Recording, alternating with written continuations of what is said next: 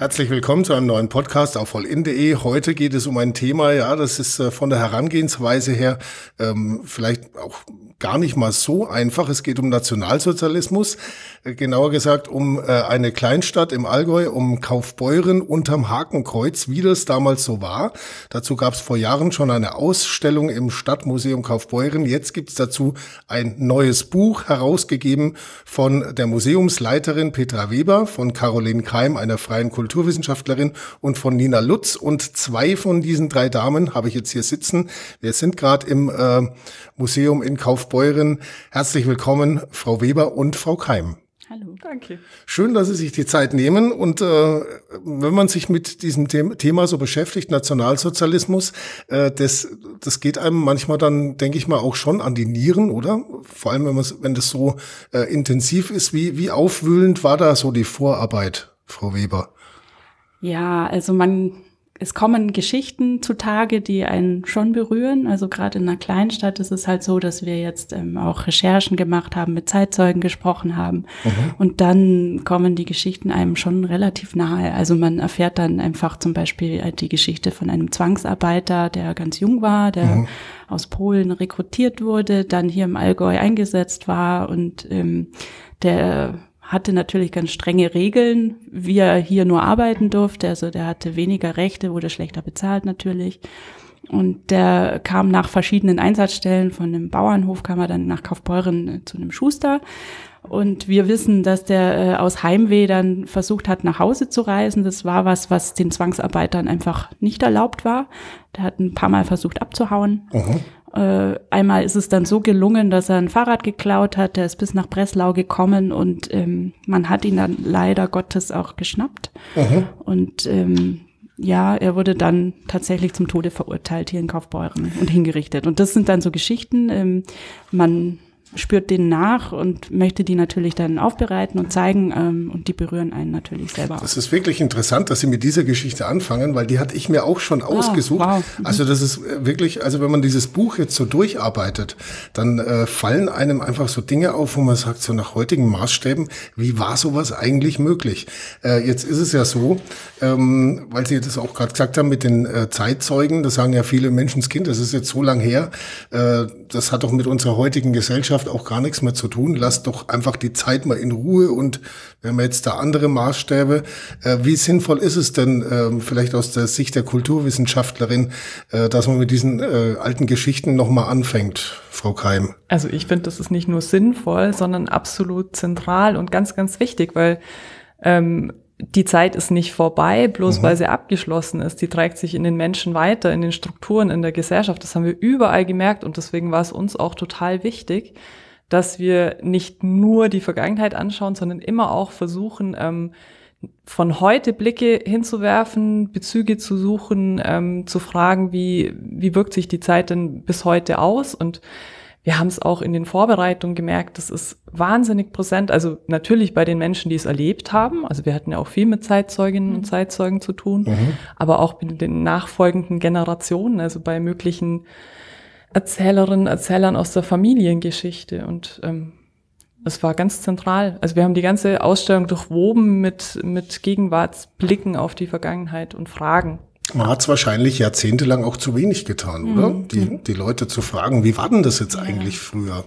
Beziehungsweise kann ich persönlich mich auch noch erinnern, dass es manchmal auch gar nicht so einfach war, da überhaupt Antworten zu kriegen, ja. weil viele wollten über die Zeit auch einfach gar nicht sprechen. Jetzt ist es halt schon ein bisschen schade in so einem äh, Buch und in der Aufarbeitung, dass man jetzt mittlerweile fast nur noch äh, Zeitzeugen hat, die damals im Kindes- oder Jugendlichenalter mhm. waren, gell? Das macht es uns natürlich auch einfacher. Also mhm. ich glaube, das war auch eine Sache, hätten wir 20 Jahre früher angefangen, dann wäre das auch sehr viel schwieriger gewesen. Die Zeitzeugen, die wir hatten, die hatten quasi ja eine andere, die konnten eine andere Haltung einnehmen. Die waren Kinder, die waren Jugendliche mhm. und das ist uns heute ja auch allen klar, dass die natürlich wenig äh, Entscheidungsspielraum hatten und ich glaube, es wäre sehr viel schwieriger gewesen und wir hätten vielleicht auch mehr Absagen bekommen oder mhm. vielleicht auch Widerstand bekommen, hätten wir früher angefangen. Also das, ja. das ist ein Für und Wider. Ich, ich sehe das wie Sie. Ähm, mhm. Natürlich hätte man dann auch äh, andere äh, Reibungspunkte aufmachen können. Ne? Es ist ja tatsächlich so, also wir, wir haben da eine Geschichte in dem Buch, ähm, von einem damals jungen Mädchen, äh, die halt im Nachhinein erzählt, ja, in der Familie war das durchaus auch gespalten. Mhm. Ich glaube, der, der Vater war äh, stramm nationalsozialistisch und, äh, und der, der Opa, bei dem sie dann irgendwie aufgewachsen ist, äh, der war voll dagegen. Mhm. Und äh, solche Gegensätze, die hätte man wahrscheinlich, ich sage es mal, wenn die Zeitzeugen noch gelebt hätten, eher dann auch wieder ein bisschen unter den Teppich gekehrt, oder? Dass man sagt, ja, man will vielleicht die eigene Familiengeschichte gar nicht so sehr aufwühlen, mhm. aber wenn, wenn die dies betrifft, also vielleicht wird es ein bisschen platt gesagt, aber wenn die dann tot sind, ist eh wurscht. Mhm. Kann man das so sagen? Ich glaube, es wird halt für alle einfacher, wenn man halt nicht den direkten Konflikt hat. Ne? Mhm. Also auf jeden Fall. Und im, ja, wir hatten jetzt halt wirklich ähm, bei den Zeitzeugen ganz viel Offenheit. Also es gab natürlich schon auch Abwehrreaktionen, aber die Mehrheit, die, die wir gefragt haben, die waren offen und haben mitgemacht und haben haben mitgeholfen und das ist natürlich schwieriger zu machen, wenn wenn dann die Elterngeneration noch da ist und man da so eine gewisse Verantwortung auch sehen könnte. Wie kam es eigentlich zu, zu der Idee damals, zu dieser Ausstellung und zu dem ganzen mhm. Vorgang? Ja, also es hat eine, eine größere Vorgeschichte vom Stadtmuseum. Ähm, mhm. Das Stadtmuseum, das ist äh, längere Jahre geschlossen gewesen und 2013 wieder eröffnet worden. Man hat alles umgebaut, modern gemacht. Und ähm, relativ bald nach der Eröffnung gab es äh, erste kritische Stimmen zu unserer Abteilung zum 20. Jahrhundert. Mhm. Und ähm, wir haben uns diese Kritik zu Herzen genommen. Es gab dann eine Veranstaltung, eine Podiumsdiskussion. Man hat äh, diese äh, Abteilung sich auch noch mal genau unter die Lupe genommen, hat Experten eingeladen und die haben das dann so ein Stück weit auch bestätigt, dass die Abteilung eigentlich sehr an der Oberfläche bleibt. Und mhm. das hat alles seine Gründe. Also da äh, möchte ich eigentlich auch quasi die Hintergründe dafür erklären. Also es ist halt auch so, dass wir für eine Ausstellung immer eine Sammlung brauchen und im Stadtmuseum Kaufbeuren war die Sammlung zum 20. Jahrhundert ganz, ganz, ganz klein. Und ja, ohne Ausstellungsstücke keine Ausstellung. Ganz ne? genau, so ist es. Und ähm, das war tatsächlich die Krux dabei. Man hat versucht, aus dem wenigen, das man hatte und auch wusste, auch das ist ein Punkt, die Forschung war noch nicht wirklich vorangeschritten. Mhm ähm, zu dieser Zeit. Man hat eben aus diesen Materialien diese Ausstellung gestrickt und die bleibt tatsächlich etwas an der Oberfläche. Man hatte diese Expertendiskussion. Wir haben dann ein Gutachten in Auftrag gegeben von einer Historikerin, die uns wirklich alle Fehlstellen ganz genau aufgedröselt äh, mhm. hat. Und wir wussten dann quasi, okay, da ist äh, Arbeitsbedarf. Und, und, dann kommt noch die Kulturwissenschaftlerin und sagt dann auch noch, also, was soll denn der Blödsinn?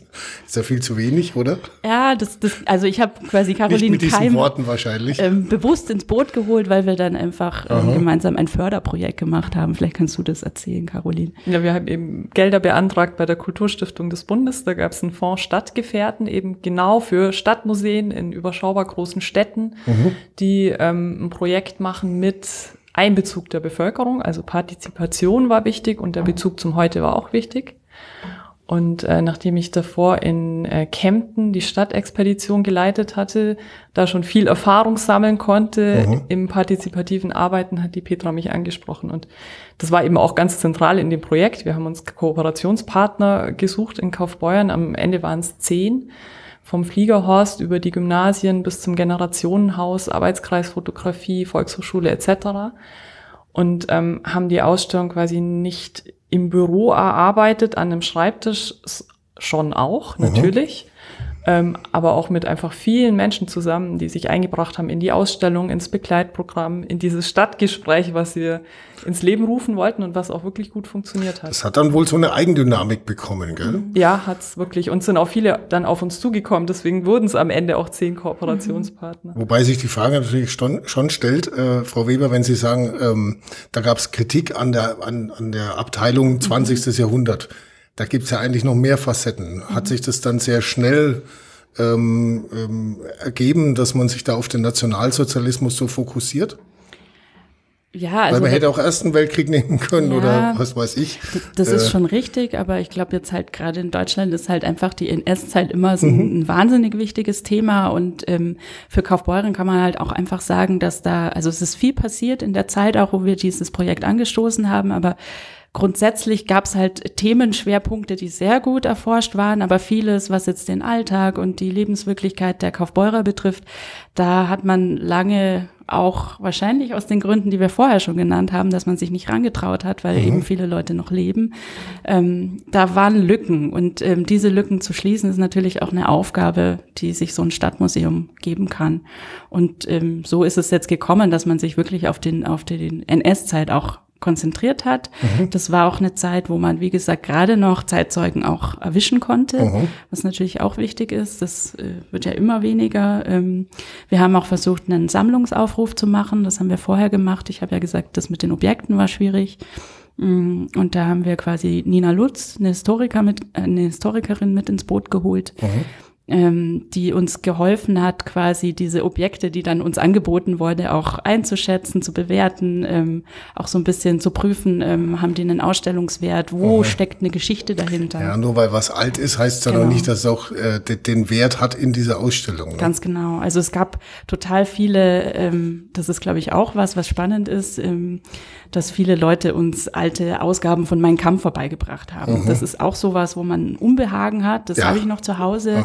Äh, ich ich gebe das mal lieber ins Museum, ich will das ja. loswerden. Ja. Aber ähm, das hatte jetzt für uns halt dann keinen Aussagewert. Wir haben ja wirklich den Fokus auf Kaufbeuren gesetzt und da ähm, hilft uns dann die Mein Kampf-Ausgabe nicht. Wenn wir nicht eine Geschichte dazu haben, wem hat sie gehört, was steckt dahinter, wie ist das, mhm. was ist da passiert, hat, äh, ist da eine Kaufbeurer Biografie dahinter vielleicht. Und das hat oft oft auch gefehlt. Wobei das, äh, ich meine, bei manchen Ausstellungsstücken, mein Kampf zum Beispiel, das ist so ein Buch, da irgendwie krampft sich da der Magen zusammen. Mhm. Da gab es wahrscheinlich auch äh, einige Ausstellungsstücke oder so, die einem so hingetragen wurden, mhm. oder wo man sagt so, naja, äh, ist jetzt nicht so angenehm.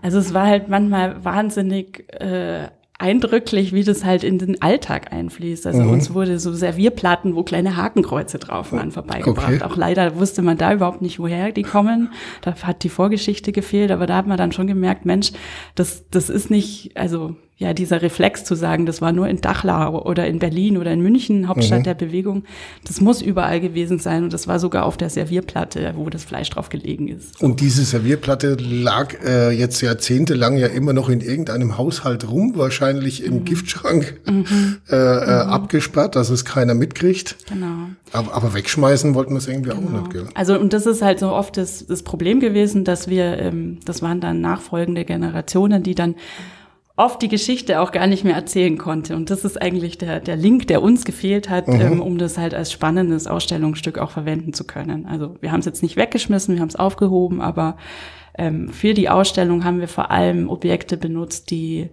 ja mit einer Geschichte, einer Biografie oder wie auch immer verbunden sind. Stellt sich natürlich die Frage, wir reden ja jetzt eigentlich über Politik und über ein sehr aufwühlendes, äh, ja, über ereignisreiche Jahrzehnte auch und so weiter. Äh, jetzt sind Sie, Frau Keim, freie Kulturwissenschaftlerin. Was hat es dann eigentlich mit Kultur zu tun? Wo ist da so die Verbindung? Kultur ist alles, was uns umgibt und was Menschen geprägt haben. Also mhm. natürlich auch die Geschichte und der Einfluss aufs Jetzt. Und ich fand es eben auch extrem spannend über die Zeit. Ähm, bei mir persönlich ist dann so der Wunsch gewachsen, in meine eigene Familiengeschichte mhm. zurückzugucken. Und ich glaube, das ist auch was, was die Ausstellung oft geschafft hat bei mhm. den Besucherinnen und Besuchern, weil wir sie eben auch viel mit Fragen ausgestattet haben. Wie, wie wäre es mir denn damals gegangen? Welche Position hätte ich bezogen? Ähm, also wir haben versucht, die Leute so auf eine Reise einzuladen, einen Perspektivwechsel manchmal vorzunehmen oder sich eben auch im Jetzt zu fragen, was, mhm. was macht die Zeit heute noch mit uns? Ja, da gibt es zum Beispiel diese eine äh, Geschichte, die ich äh, habe ich eben gerade schon mal angesprochen von einer ähm, Bewohnerin von Kaufbeuren, Jahrgang 32, äh, gebürtige Kaufbeurerin. Ähm, ich würde es einfach mal ganz kurz mal, mal anreißen. Da steht also, aufgrund der Trennung ihrer Eltern lebte sie bei den Großeltern in der Pfarrgasse, wo ihr Großvater einen Installations- und Spenglerbetrieb führte. Er war überzeugter Gegner des Nationalsozialismus, während ihr Vater in die Partei eingetreten war. Das Kriegsende erlebte äh, sie als Zwölfjährige. So.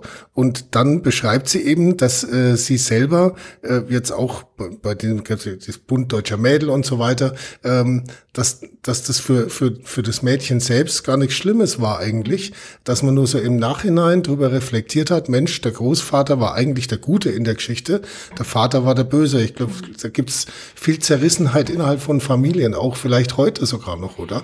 Also ich tue mir ein bisschen schwer mit diesem Schwarz-Weiß-Denken, was mhm. Sie jetzt sagen, das Gute und das Böse. Ja, das zur damaligen Zeit äh, war das eben so noch nicht erkennbar. Nee, und auch heute würde ich das, also mir wären eigentlich die Grautöne viel lieber, weil mhm. ähm, ganz oft, ähm, auch wenn man diese Geschichten durchgeht, also diesen Reflex, was Caroline sagt, man, man stellt sich die Frage, was, wie hätte ich mich selber verhalten, da gibt's oft keine so eine klare Antwort. Es gibt mhm. ähm, auch Zwänge, es gab Vorgaben, man, man hat Kinder, man hat eine Familie.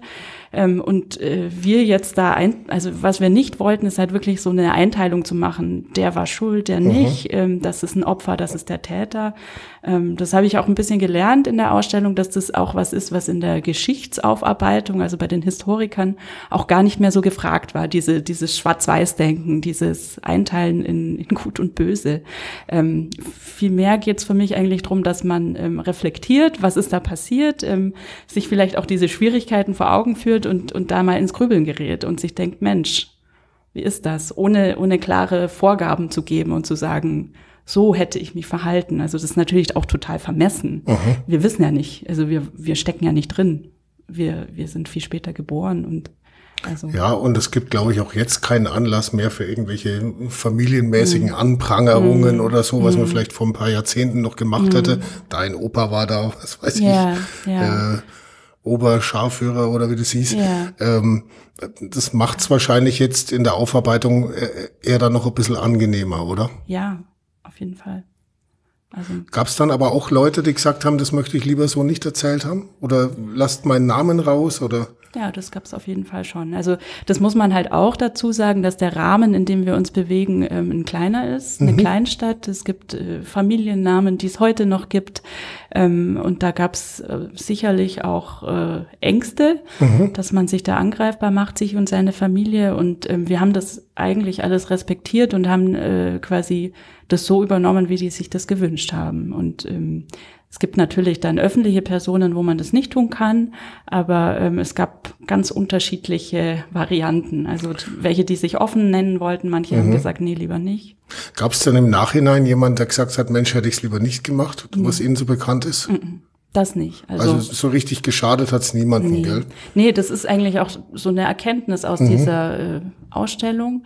Ähm, wir wussten ja auch nicht so genau, was macht es mit der Stadt. Gibt es da großen Ärger? Gibt es da ähm, einen Aufruhr? Und ich kann eigentlich sagen, dass das total positiv war. Also es mhm. war ein großes Interesse, sich mit der Zeit auseinanderzusetzen. Viele jüngere Generationen ähm, auch, auch äh, in, wir haben so eine Ecke gehabt in der Ausstellung, die wir Gegenwartsmitte genannt haben, wo man auch so handschriftlich Kommentare hinterlassen konnte. Und da waren total viele, die von ihren Eltern geschrieben haben, denen das wirklich irgendwie so ein, so ein Anliegen war, da auch wieder sich auseinanderzusetzen. Jetzt haben wir da dieses Buch. Das Buch ist ja quasi die Aufarbeitung der Aufarbeitung, oder? so könnte man sagen. Ähm, jetzt, seit wann haben Sie jetzt an diesem Buch gearbeitet? Also es ist so, dass wir ähm, quasi ja eine Diskussion am Laufen hatte. Das hatte ich ja vorher schon mal ange, ange rissen, mhm. dass quasi diese Dauerausstellung in der Kritik stand. Und jetzt haben wir quasi dieses Projekt gemacht, wir haben eine große Ausstellung gemacht, wir haben viele Leute einbezogen und jetzt ähm, steht natürlich total im Raum, auch diese Dauerausstellung umzuarbeiten und zu verändern. Das ist ein größerer Eingriff, das kostet auch Geld. Mhm. Ähm, und wir haben jetzt dafür eine Art, äh, einen Mehrstufenplan erarbeitet, den wir auch vom Stadtrat beschlossen haben. Mhm. Und der erste Schritt davon, von diesem Stufenplan, war erstmal diese Ausstellung zu dokumentieren, weil die Problematik ist die, dass unsere Sonderausstellung, die hat 180 Quadratmeter und der Platz, den wir oben in der Dauerausstellung zur zur Verfügung haben, ist sehr viel kleiner. Der hat nur 40 Quadratmeter. Okay. Und man muss dazu sagen, nicht für die NS-Zeit, sondern für das gesamte 20. Jahrhundert. Ja. Also es ist wirklich mhm. ein Platzproblem. Genau. Und damit man quasi auch diese Geschichten äh, dokumentiert, dass das nicht verloren geht, weil man das in dieser Breite auf jeden Fall nicht übersetzen kann. Ja, also wenn man sich das Buch so anschaut, dann hat man so das Gefühl, eigentlich würde das sogar Stoff hergeben für ein komplett eigenes Museum oder? Nicht nur für eine Abteilung, sondern da machen wir jetzt in irgendeinem Gässchen mal aus ja. irgendeinem 30 Quadratmeter oder 40 Quadratmeter ja. Laden mal eine eigene, äh, komplett eigene Ausstellung dazu. Ja. Und das Ding ist, dass die Ausstellung selber war auch noch schlaglichtartig. Mhm. Auch da ist es so, ähm, wir konnten jetzt in dieser Projektzeit auch gar nicht alles erforschen. Das ist ja sehr mühsam und sehr mhm. aufwendig. Nina Lutz war in wahnsinnig vielen Archiven und hat da die Akten gewälzt und war auf der Suche nach Geschichten. Und es gibt nach wie vor gibt es auch noch Lücken, wo man sagt, ähm, da kann man weiter forschen. Und ähm, ja, also von dem her ist dieses Thema, da ist noch die Schublade noch nicht zu. Mhm. Ähm, da kann man weitermachen. Ähm, ich denke jetzt halt nicht alles in diese Dauerausstellung gepackt. Man wird weiter mit Projekten machen, denke ich. Aber man beschäftigt sich ja tatsächlich mit vielen Abgründen der Menschheit, mit, mit vielen, wo man sagt, so, das ist eigentlich nichts Angenehmes. Äh, wenn jetzt gerade so in der letzten Zeit, weil das war das, was ich mir so wieder mal beim, beim Durchblättern von diesem Buch gedacht habe, wenn man dann so, so Schlaglichter hört, wie, was weiß ich, äh, so Merkel-Diktatur oder irgendwie sowas. Wie, wie, wie, wie kommt es bei einem an, wenn man sich so intensiv damit beschäftigt hat, Frau Keim? Na, das macht auf jeden Fall deutlich, dass es total wichtig ist, sich weiterhin zu beschäftigen und immer mhm. im Gespräch zu bleiben und ähm, drüber zu reden mit Leuten und ähm, nicht einen Dialog abzubrechen, wenn jemand eine andere Meinung hat, sondern dranbleiben Mhm. Man wird niemand missionieren, denke ich. Wenn, wenn Menschen eine festgefasste Meinung haben, ist es extrem schwer, das weiß man ja von sich selber, man steht ja zu seinen Überzeugungen, aber ich glaube, das ist das Allerwichtigste, dass man ähm, den Dialog führt und Ausstellungen macht und Projekte macht und auf Leute zugeht und Aha alles tut, damit es eine offene Gesellschaft sein kann, in der man Tabuthemen miteinander besprechen kann, ohne sich an die Gurgel zu gehen. Ja, ohne sich an die Gurgel zu gehen, wäre nämlich eben mal genau der richtige Weg, weil also mir mir geht's jetzt in letzter Zeit, äh, muss ich jetzt mal ganz äh, persönlich so kurz äh, erzählen, wenn wenn man dann so sieht, Leute mit so einer Art Judenstern, ja. wo ungeimpft draufsteht, mhm. dann denke ich mir immer, Leute, dann äh, schaut euch schaut euch wieder mal an, vergegenwärtigt mhm. euch mal wieder, was diese Zeit ausgemacht hat hat und ähm, dass es halt so überhaupt nicht vergleichbar ist und, und äh, genau dafür wäre wäre es ja eigentlich ganz wichtig, dass man da weiter dran bleibt, gell? Ja, auf jeden Fall. Und ich, also ich glaube ein bisschen dran, dass auch gerade diese kleinen Geschichten da vielleicht einen äh, mhm. Effekt haben können, also dass man halt eben dann einzelne Schicksale erzählt und vielleicht ähm, der ein oder andere dann doch ins Grübeln kommt, wenn man jetzt zum Beispiel diese Geschichte von Ernst Buchsbaum, das ist der der einzige Jude in Kaufbeuren, der in der NS-Zeit hier gelebt hat. Und ähm, ja, das ist zum Beispiel auch sowas. Da steht drin, äh, ich glaube, es waren insgesamt äh, drei jüdische, ähm, ich habe es mir sogar irgendwo rausgeschrieben, oder zwei jüdische mhm. äh, Bürger, äh, wo man sagt, was habt denn ihr eigentlich damals in Kaufbeuren äh, am Hut gehabt mit, mit Judenfeindlichkeit? Ja. Da war noch gar keine. Ja, ja, ja, genau. Na, also, Aber trotzdem hat es dazu gereicht, da so eine Haltung zu entwickeln, dass dann am Stadtschild ja. so ein Schild angebracht wird. Unter, unter dem Kaufbeuren-Schild steht dann, Juden sind hier unerwünscht. Und ähm, ja, also das hat sich dann auch alles gegen diese, diese einzelne Person gerichtet, die mhm. da richtig ähm, ja, verfolgt wurde. Und ähm, ja, sich dann letztendlich die Wurst, also der Ernst Buchsbaum, der hat quasi seine geschäftliche Grundlage verloren, wie mhm. so viele Juden auch. Ähm, der kam wegen einer Verleumdung, da gab es eine Anzeige wegen Rassenschande, die auch sehr fragwürdig war. Ähm, der kam dann ins KZ in Dachau, hat da sicherlich schreckliche Sachen äh, erlebt und hatte keine Grundlage mehr und hat sich dann umgebracht. Mhm. Und das reicht eben auch bis ins Heute. Das fand ich so spannend. Es gab keine ähm, Sammlungsobjekte zu Ernst Buchsbaum in der Museumssammlung und während des Aufrufs wurde ein Kleiderbügel gebracht. Den hat eine ehemalige Postbeamtin, als sie in Rente gegangen ist, aus ihrem ähm, Schrank auf der Arbeitsstelle mitgenommen, weil sie mhm. mal, ich glaube, einen Zeitungsartikel mhm. gelesen hatte, der hier erschienen ist über Ernst Buchsbaum. Und auf diesem Kleiderbügel stand eben Kaufhaus der Gebrüder Buchsbaum. Mhm. Und sie wusste, okay, das ist irgendwie wichtig. Und sie hat den mit nach Hause genommen, aufgehoben und dann für den Sammlungsaufruf gebracht. Und das war so das, das Einzige, was hier übrig geblieben ist vor Ort. Ähm, ja, und da sieht man dann heute. auch, wie, wie wichtig das ist, dass es quasi auch Leute gibt, die sich so intensiv damit beschäftigen und es dann auch sortieren, weil für den einen ist es dann halt nur ein Kleiderbügel mhm. und für, für, ähm, für die Ausstellung an sich aber ein ganz wichtiges Ausstellungsstück plötzlich dieser Kleiderbügel, ja. weil der Name draufsteht. Total. total. No? Also schon super berührend. Also das, das ist das, was dann von diesem Menschen bleibt aus Kaufbeuren. Und dieses Schicksal hat sich im KZ umgebracht. Das gibt's äh, auch in diesem Buch auch nochmal beim äh, bei diesem beim äh, Georg Riedel, mhm. der äh, dem es quasi aus der anderen Warte raus ähnlich ging, der auch im äh, Konzentrationslager sich dann äh, 1938 das Leben genommen hat. Das sind so unfassbare Geschichten, mhm. äh, wo man sich heute ja denkt, wie, wie, wie konnte das damals eigentlich sein? Ne? Mhm. Ja. Also, vielleicht ergänzend dazu sagt, Georg Riegel war ähm, hier SPD-Stadtrat, mhm. also der ist aus politischen Gründen äh, verfolgt ja. worden, genau. Ja, eben nicht, weil er ja. Jude war, sondern weil er halt einfach ein politischer Gegner war. Mhm. Und da hat man einen politischen Gegner quasi in den Selbstmord getrieben. Mhm. Unfassbar. Mhm. Also das sind ähm, auch äh, eine Ansammlung an Geschichten. Äh, man muss sich das natürlich trotzdem dann noch vor Ort anschauen, aber ähm, äh, ich finde, äh, man sollte dieses Buch durchaus mal äh, durcharbeiten oder vielleicht sogar im, äh, in den, im Schulunterricht als Pflichtlektüre ja. nehmen. Ja. Zumindest mal in Kaufbeuren. Ja, da haben wir zum Beispiel auf Seite 128 auch den Kleiderbügel abgebildet. Ja. Gebrüder Buchsbaum, Kaufbeuren. Wie äh, geht denn die Geschichte jetzt weiter? Weil ich schätze mal, die Aufarbeitung der Aufarbeitung in Form eines Buches ist jetzt noch nicht das Ende der Geschichte. Sie haben gerade schon gesagt, es werden vermutlich neue Räumlichkeiten gebraucht oder vielleicht noch ein paar Erweiterungen. Ja. Was ist sonst noch geplant? Also was ich wirklich mitnehme aus diesem Projekt ist, dass wir halt diese, diese Partizipation, also das Einbinden von Partnern, das finde ich wirklich eine ganz glückliche Sache, um gerade dieses Thema zu vermitteln. Also wir haben ja sehr viel mit äh, Schulklassen auch zusammengearbeitet und ich wünsche mir auch so ein bisschen, dass dieser dieser Spirit, dieser Geist, dass wir den weiter treiben und dass wir den mitnehmen. Und da haben wir jetzt schon eine Reihe von äh, Kooperationsprojekten auch gemacht. Ein, mhm. ein Ding, das passiert ist, ist, dass wir nach der ähm, nach der Ausstellung haben wir gesagt, wir würden gerne im öffentlichen Raum ähm, quasi das Gedenken auch nochmal erweitern und wir haben ähm, im Oktober, im September 2020 haben wir Stolpersteine verlegt für Aha. fünf äh, für vier äh, Opfer aus diesem Buch, die auch recherchiert waren.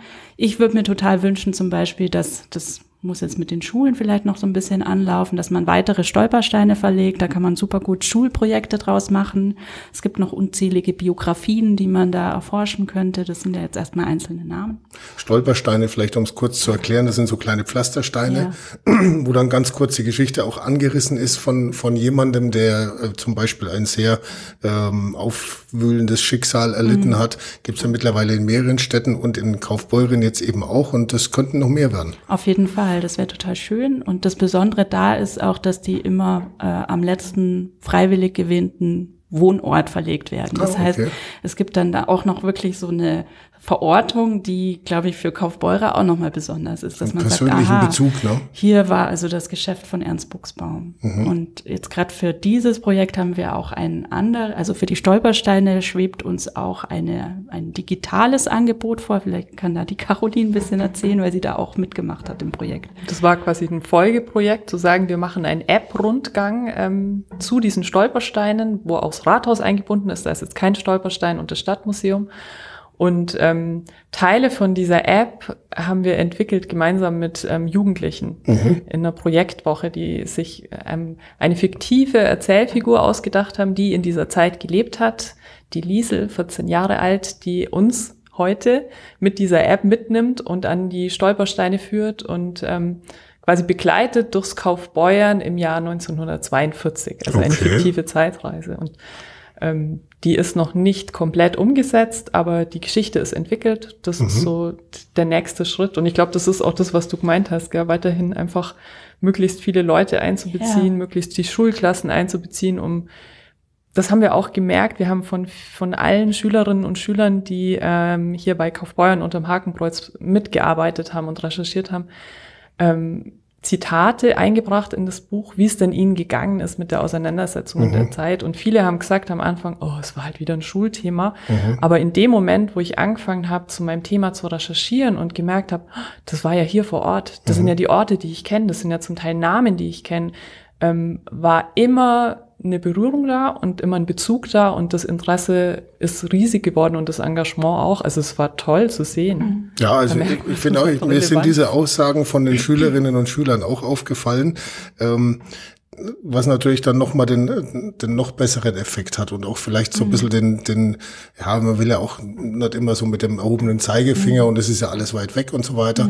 Aber das wirkt dann, glaube ich, echt gut, vor allem wenn man es, äh, wenn man es auch digital dann rüberbringt. Und diese App, die ist dann aber auch ähm, für sich selbst stehend. Also es ist jetzt nicht nur, dass man damit einen Rundgang machen kann, physikalisch in Kaufbeuren, sondern man kann es auch direkt ähm, im Smartphone zum Beispiel nachvollziehen.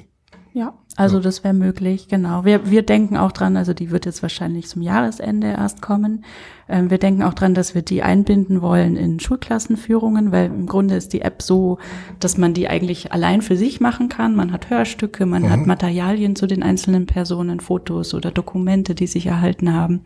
Und wir möchten gerne auch ein, ein Schulklassenangebot drum rumstricken, wo man dann quasi diese Materialien aus der App auch einbindet, damit das ähm, quasi auch äh, in Nutzung bleibt und dass das in, in Verwendung ist. Ne? Fällt mir jetzt aber gerade wieder so auf, ich meine, worüber man da alles nachdenken muss. Liesel ist 14 mhm. und 14 ist ein Alter, da ist man so zwischendrin, ne? mhm. ne? so zwischen ich raff, was da wirklich passiert und na ja, ich kann noch so ein bisschen Bund Deutscher Mädel auch noch mitmachen. Mhm. Das ist ein ganz, äh, mhm. ja, ganz spannendes Alter ja auch. Mhm. Gell? Ja, und zeigt halt auch diese Brüche, also dass man da halt vielleicht noch nicht ähm, alles ganz klar sehen kann, aber vielleicht auch bestimmte Dinge schon sehen kann und, und weiß, mh, hm, da ist mhm. noch nicht alles richtig. Und ich glaube, das kommt auch raus, oder? Mhm, würde ich auch sagen. Also das war auch spannend mit diesen, es waren alles Mädchen ähm, mit diesen Mädchen diese Figur zu entwickeln oder die haben die entwickelt. Und wir haben uns einfach eine Woche lang mit der Zeit, mit dem Thema beschäftigt, sind die Stolpersteine abgegangen, die haben selber recherchiert, die haben auch die Zeitzeugin, von der sie gerade im Buch erzählt haben, mhm. deren Vater Parteimitglied war und der Großvater dagegen, mit der Zeitzeugin konnten sie sich unterhalten und sie befragen und ähm, ja, man hat auch gemerkt, die stellen sich selber die Frage, wie, wie, wie wäre es für mich gewesen, in dieser Zeit mhm. zu leben? Und ich glaube, das merkt man auch an der Erzählfigur. Mhm. Das ist so spannend worden. Und es ist ja so wichtig, ich meine, ich habe jetzt hier gerade äh, Geburtsdatum 1932, diese Zeitzeugin, mhm. äh, Ne? Irgendwann mhm. kann sie es nicht mehr erzählen mhm. und äh, äh, dass man solche Menschen halt jetzt dazu noch befragen kann und die auch bereitwillig halt mittlerweile, sage ich mal, mhm. Auskunft geben, weil das war früher auch nicht selbstverständlich. Nee.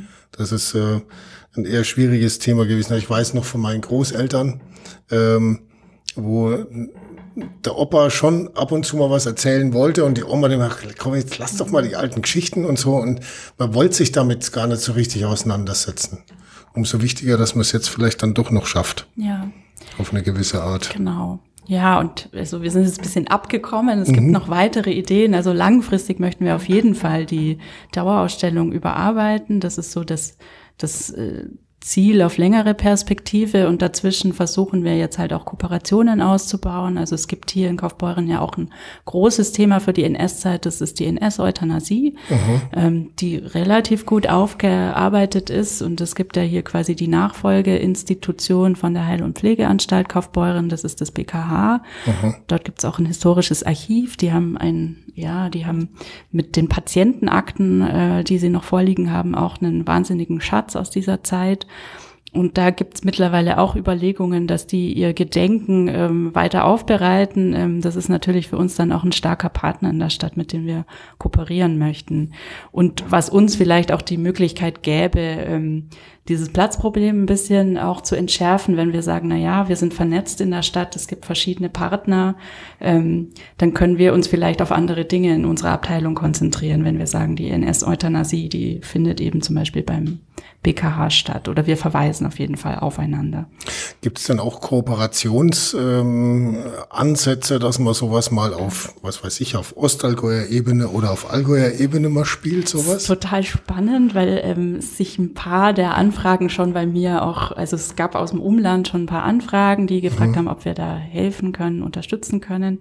Ich musste das leider erstmal ablehnen, weil ich äh, einfach, äh, wir sind mit uns erstmal beschäftigt. Mhm. Das ist wirklich ein, ein großes Feld und wichtig dabei ist halt tatsächlich auch immer, dass man das solide recherchiert. Und ähm, wir haben da eben jetzt Unterstützung gehabt mit Nina Lutz, als Zeithistorikerin. Und das ist halt nicht zu unterschätzen. Und wir müssen erstmal unsere Hausaufgaben machen, würde ich sagen. Trotzdem gibt's halt in der nähere Umgebung auf jeden Fall. Ähm, also das ist eben Kaufbeuren Irrsee sind äh, starke Partner, mit denen sind wir eng vernetzt. Es gibt dann eben dieses äh, KZ-Außenlager in Steinholz, das jetzt heute auf dem Gemeindegebiet von Mauerstetten liegt. Also mhm. da ähm, machen wir die Scheuklappen natürlich nicht zu, aber ähm, wir müssen trotzdem haushalten. Wir können jetzt nicht ja, für Markt Oberdorf. Ja. Ähm, aber wir sind total offen, das möchte ich schon betonen, unsere ähm, Erfahrungswerte zu teilen und sich da ja einfach zu unterstützen. Das ist wahrscheinlich halt auch nicht, nicht so ganz einfach zu beurteilen, weil ich meine, so die, die gut aufgearbeiteten Dinge, wie Sie gerade schon gesagt haben, wie jetzt auch Irrsee zum Beispiel, ist ja relativ gut mhm. äh, dokumentiert auch und so. Ähm, das kennt man. Ne? Mhm. Aber es sind ja eben gerade diese kleinen Geschichten mhm. aus, aus den Familien und so, die es dann mhm. wirklich ausmachen. Mhm. Und das wäre, glaube ich, was, ähm, da hat jede kleinere Stadt noch ein paar Geschichten brach liegen. Ja, auf jeden Fall. Also Sollten wir halt nicht zu lange warten, gell? Ja, genau. Das sind die Hausaufgaben, die wir alle haben. Ne? Ähm, von der Politik, von Seiten der Politik wird das Ganze gut unterstützt, oder? Auf jeden Fall sehr gut unterstützt, ja. Mhm. Also die Stadt Kaufbeuren steht fest hinter dem Museum. Wir haben ähm, weitere Initiativen in der Stadt, die sich auch mit der Aufarbeitung der NS-Zeit beschäftigen. Also das Stadtarchiv zum Beispiel ist befasst mit Straßenumbenennungen, so dass wir da ähm, eigentlich super aufgestellt sind und ähm, auch politisch unterstützt wird vom gesamten Stadtrat. Gut, dann ähm, würde ich sagen, ich wünsche mal viel Glück dafür, dass das alles so funktioniert und vielleicht äh, ähm, ja nochmal so ein wirklich spannender ja, teils Bildband, teils Aufarbeitungsband dabei nochmal rauskommt. Also ähm, ich habe mir das Ding angeschaut, ich habe es mal durchgearbeitet. Es lohnt sich tatsächlich, ähm, sich dieses äh, Buch anzuschaffen. Vielleicht nochmal ganz kurz äh, drauf zuzugehen. Ähm, wo kriegt man's? Und also, für wie viel? Genau, wir haben am Mittwoch haben wir unsere Buchpräsentation, da werden mhm. wir dann, also im Stadtmuseum sind sie erhältlich und dann auch im Buchhandel für 25 Euro. Mhm. Äh, Frau Keim, das ist es wert, oder? Ich würde auf jeden Fall sagen, das ist es wert. genau, Titel ist Kaufbeuern unterm Hakenkreuz, eine Stadt geht auf Spurensuche. Mhm. Also wenn man es mal, mal, mal umsetzt in, ja, was braucht man, um es wirklich äh, sich so richtig zu Gemüte zu führen? Zwei, drei Stunden ist man bestimmt beschäftigt. Mhm. Ja, wenn man es in äh, äh, Preis für Kinoeintritt äh, umrechnet, dann lohnt sich auf jeden Fall, vor allem weil es ja die ganze Familie anschauen kann. Mhm. Vielen herzlichen Dank Ihnen beiden viel Glück für das, was Sie jetzt äh, demnächst vorhaben. Und natürlich äh, freuen wir als äh, Bürgerinnen und Bürger uns dann drauf. Das heißt, es ist schon wieder so merkwürdig zu sagen. Ne? Man freut sich drauf, ähm, da noch mehr solcher Geschichten zu erfahren. Aber es ist tatsächlich so. Ja, ich glaube, der Bedarf ist nach wie vor da und gerade mhm. die nachfolgenden Generationen haben Lücken und ja, die gilt es zu schließen. Eine Frage der Wortwahl. So, wir sind gespannt. Mhm. Herzlichen Dank. Danke Ihnen. Thank you.